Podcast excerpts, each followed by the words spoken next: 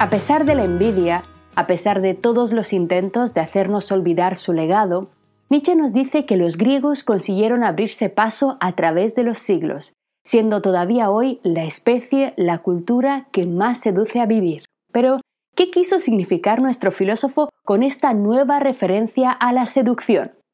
Nos dice Nietzsche que la cultura griega está bañada en una vitalidad magnética. En cuanto entramos en contacto con ella, de alguna forma nos atrapa, nos seduce.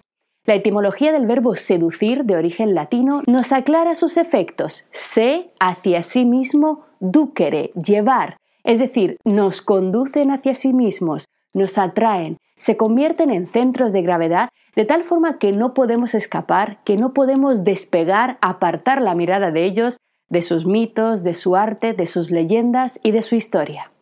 Nos seduce su confianza en sí mismos, esa eterna juventud de muchos de sus ideales, su convicción de que serían capaces de alcanzar la eternidad y el hecho de que efectivamente lo hayan logrado generación tras generación.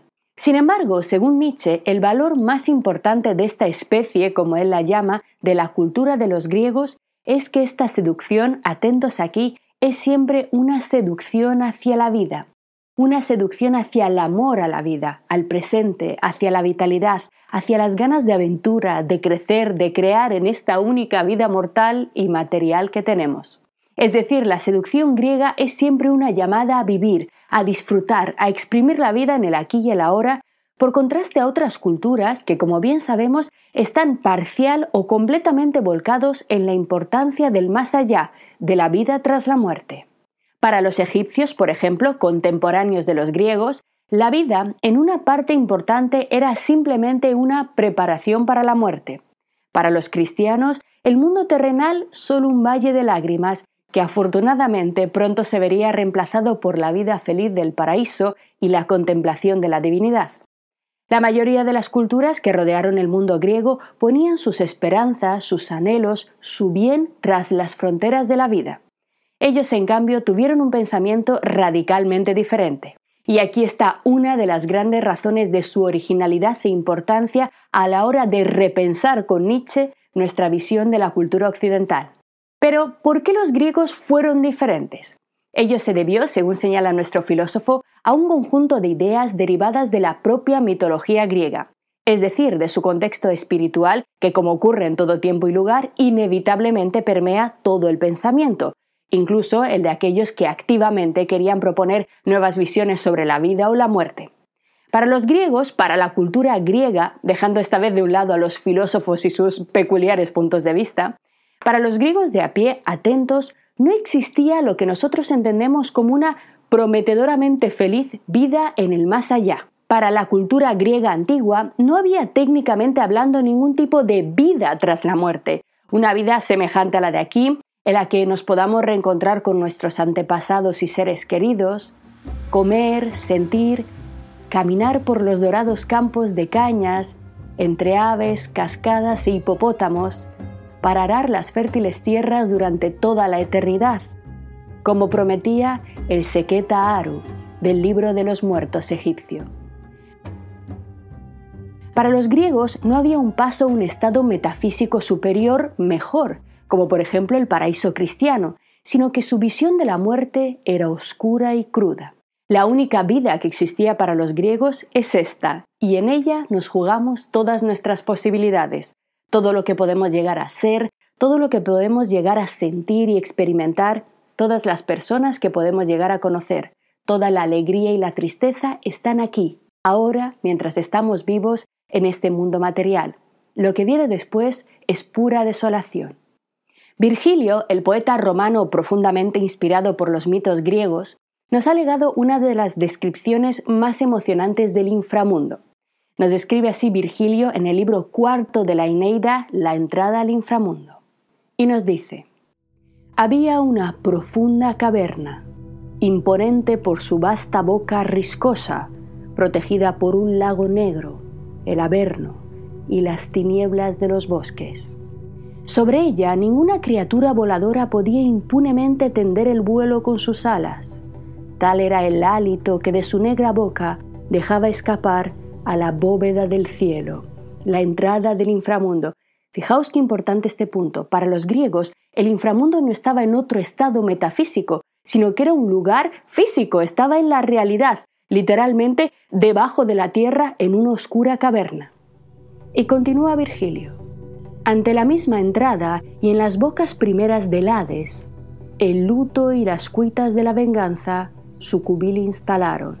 En la boca del Hades está el luto, el pesar y la desventura producida por la venganza.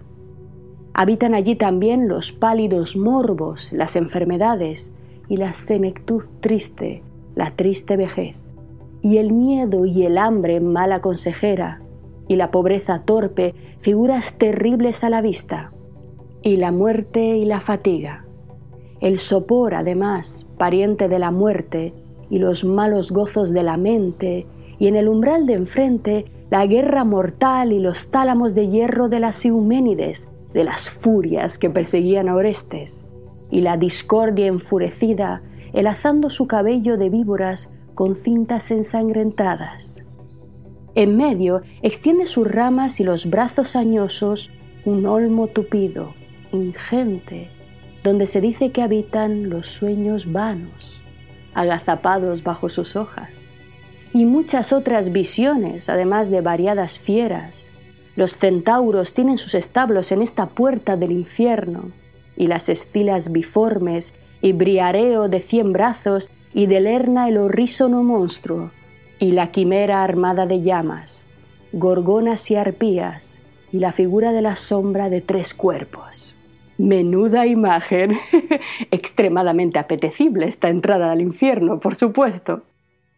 Bien, pues como continúa explicando Virgilio, tras atravesar las puertas, el fallecido descendía al Hades propiamente dicho. Cruzaba la laguna Estigia, acompañado por el barquero Caronte, y una vez llegado a la otra orilla, bebía del río Leteo, el río del olvido, cuyas aguas, una vez ingeridas, tenían la virtud de borrar todos los recuerdos de la persona. Entonces, ¿qué es lo que hacían los muertos? Pues una vez que habían bebido, simplemente permanecían como sombras, como hálitos amnésicos que no sabían quiénes habían sido ni a quién tenían al lado. Es decir, la vida tras la muerte para los griegos era simplemente un vagar en absoluta amnesia en el olvido, atrapados además en una horrible caverna subterránea. Por tanto, de ello resulta absolutamente evidente que para los griegos la existencia después de la muerte no era propiamente dicho una vida, y de ahí la importancia radical que estos le concedieron a esta vida, a esta estancia en la tierra física y carnal como único lugar en el que podemos realizarnos, como único lugar en el que podemos proyectar nuestras esperanzas. No hay más allá, no hay segunda oportunidad para los griegos, no hay reunión con nuestros familiares ni una eternidad tocando el arpa. Para los griegos la muerte solo era una oscura nada, y precisamente esto fue lo que encendió la llama del vitalismo heleno. El peso de su cultura está centrado por ello completamente en el hoy, en todo lo que el individuo puede hacer ahora. No vemos en sus textos una preocupación por sus acciones basada en un miedo a un castigo o a un premio que llegaría tras la muerte y sería concedido por un Dios bueno o malo, vengativo o cruel, sino por las consecuencias de sus actos en el presente, por los efectos de estos en su comunidad.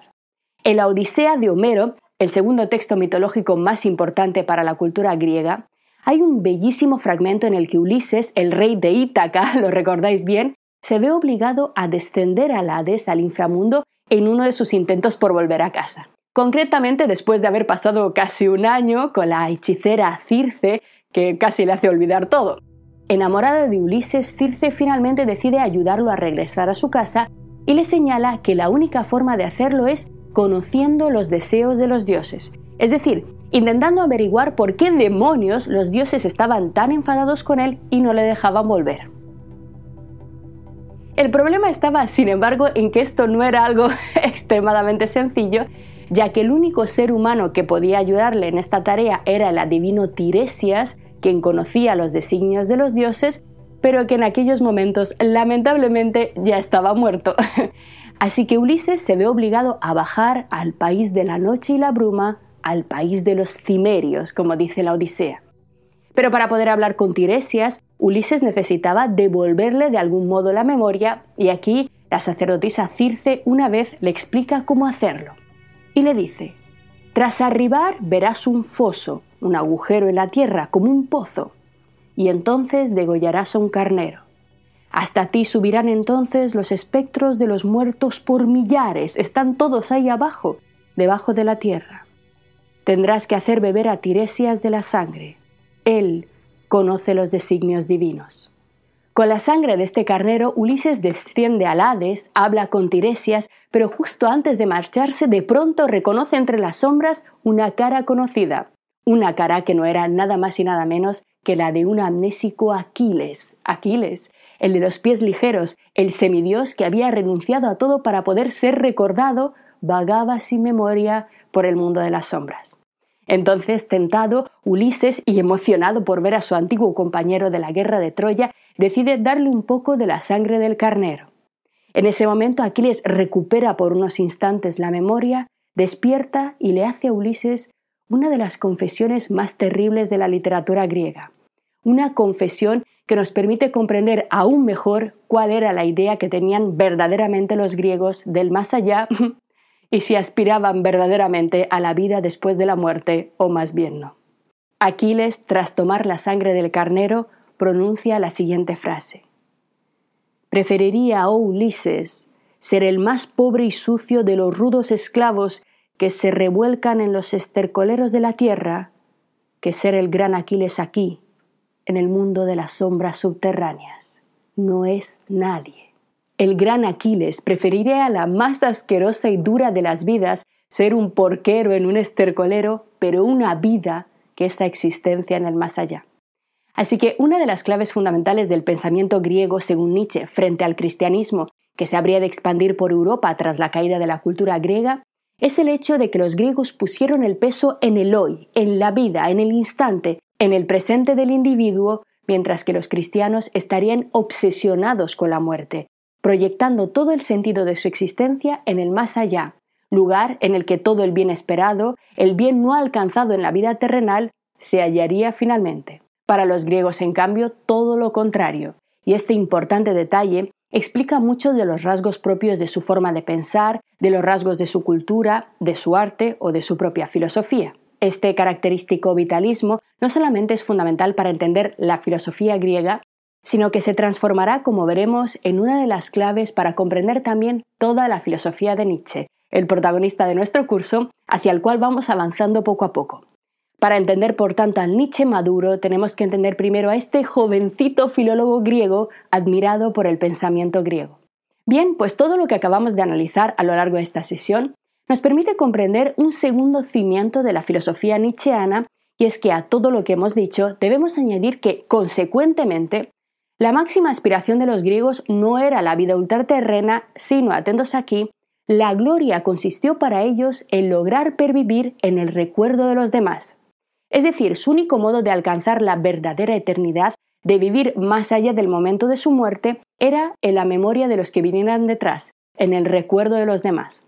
Como al propio Aquiles en la Ilíada, el recuerdo de su legado obsesionaba a los griegos.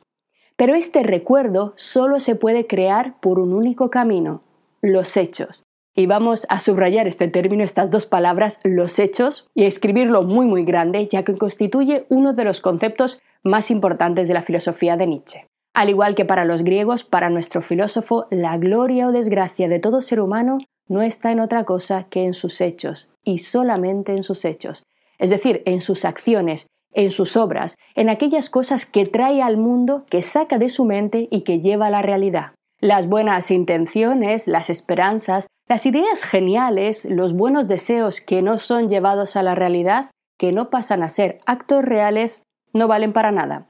Como vamos a ver a lo largo de todo este curso, para Nietzsche, las ideas puras, además abstractas, teóricas, la mera especulación contemplativa, el estar simplemente meditando sobre lo que debería ser o podría ser, no sirve para nada. Y además no dice nada del ser humano que las posee, no lo hace mejor. Los bonitos discursos, las grandes palabras, son para Nietzsche aire, absolutamente nada si no están impulsadas, sostenidas por el valor de transformar esas palabras, esos ideales, en hechos. no sirven de nada sin el valor, sin la valentía de llevar a cabo, de poner en acción esas ideas que tenemos acerca de cómo nos gustaría vivir, acerca de cómo nos gustaría que fuera verdaderamente el mundo. Nietzsche nos advierte además de algo muy importante, y es que según nuestro filósofo, un ser humano puede tener grandísimos conocimientos teóricos, ser un gran físico, un gran médico, un gran matemático, un gran intelectual, un brillantísimo filósofo, pero si es un cobarde en el ámbito de la acción, su vida será completamente deleznable. Y yo creo que, de alguna forma, todos conocemos personas extremadamente inteligentes en diversos campos de estudio, grandes profesionales, que son al mismo tiempo terriblemente desgraciados por el miedo, por el miedo a actuar, a tomar decisiones a veces duras, a enfrentarse a lo que les daña. El miedo y el combate, el triunfo sobre el miedo, será, como veremos poco a poco, una de las ideas clave del Zaratustra de Nietzsche. Para nuestro filósofo todo se juega en los hechos y como consecuencia de ello, oh sorpresa, agarraos a la silla, la ética será la rama de la filosofía que constituya el núcleo de la propuesta nietzscheana. ¡Uh! ¡Qué raro! Parece que estoy loca. ¿Nietzsche, un teórico ético? Pues sí, ya lo veréis. Poco a poco nos iremos aproximando a ello, rompiendo los tópicos, para descubrir, eso sí, qué tipo de ética ¿Qué forma de comprender los valores, la creación de los valores nos propuso Nietzsche? Pero de momento no nos adelantemos. Ahora nos toca seguir explorando, seguir conociendo este magnífico prólogo del nacimiento de la tragedia, que ya veis da para unas cuantas clases, y empezar a analizar qué es lo que provocó el final, el hundimiento de este entusiasmo, de este vitalismo griego, y descubrir quién inició, según Nietzsche, la muerte del amor heleno hacia la vida. Seguimos. Lo que acabas de ver es solo un pequeño fragmento de este curso. Si quieres disfrutarlo en su totalidad y descubrir muchos otros cursos de filosofía, historia de la ciencia e historia del arte, visita nuestra web anaminecam.com. Y recuerda, este proyecto solo es posible gracias a nuestro programa de microfinanciación si quieres apoyarnos, conviértete en uno de nuestros micromecenas en Patreon. Desde solo un euro al mes nos ayudarás activamente a seguir difundiendo la cultura, garantizando nuestra plena libertad intelectual y económica. Encontrarás todos los links para conocer mejor nuestra historia aquí abajo en la descripción del vídeo. Gracias por hacerlo posible.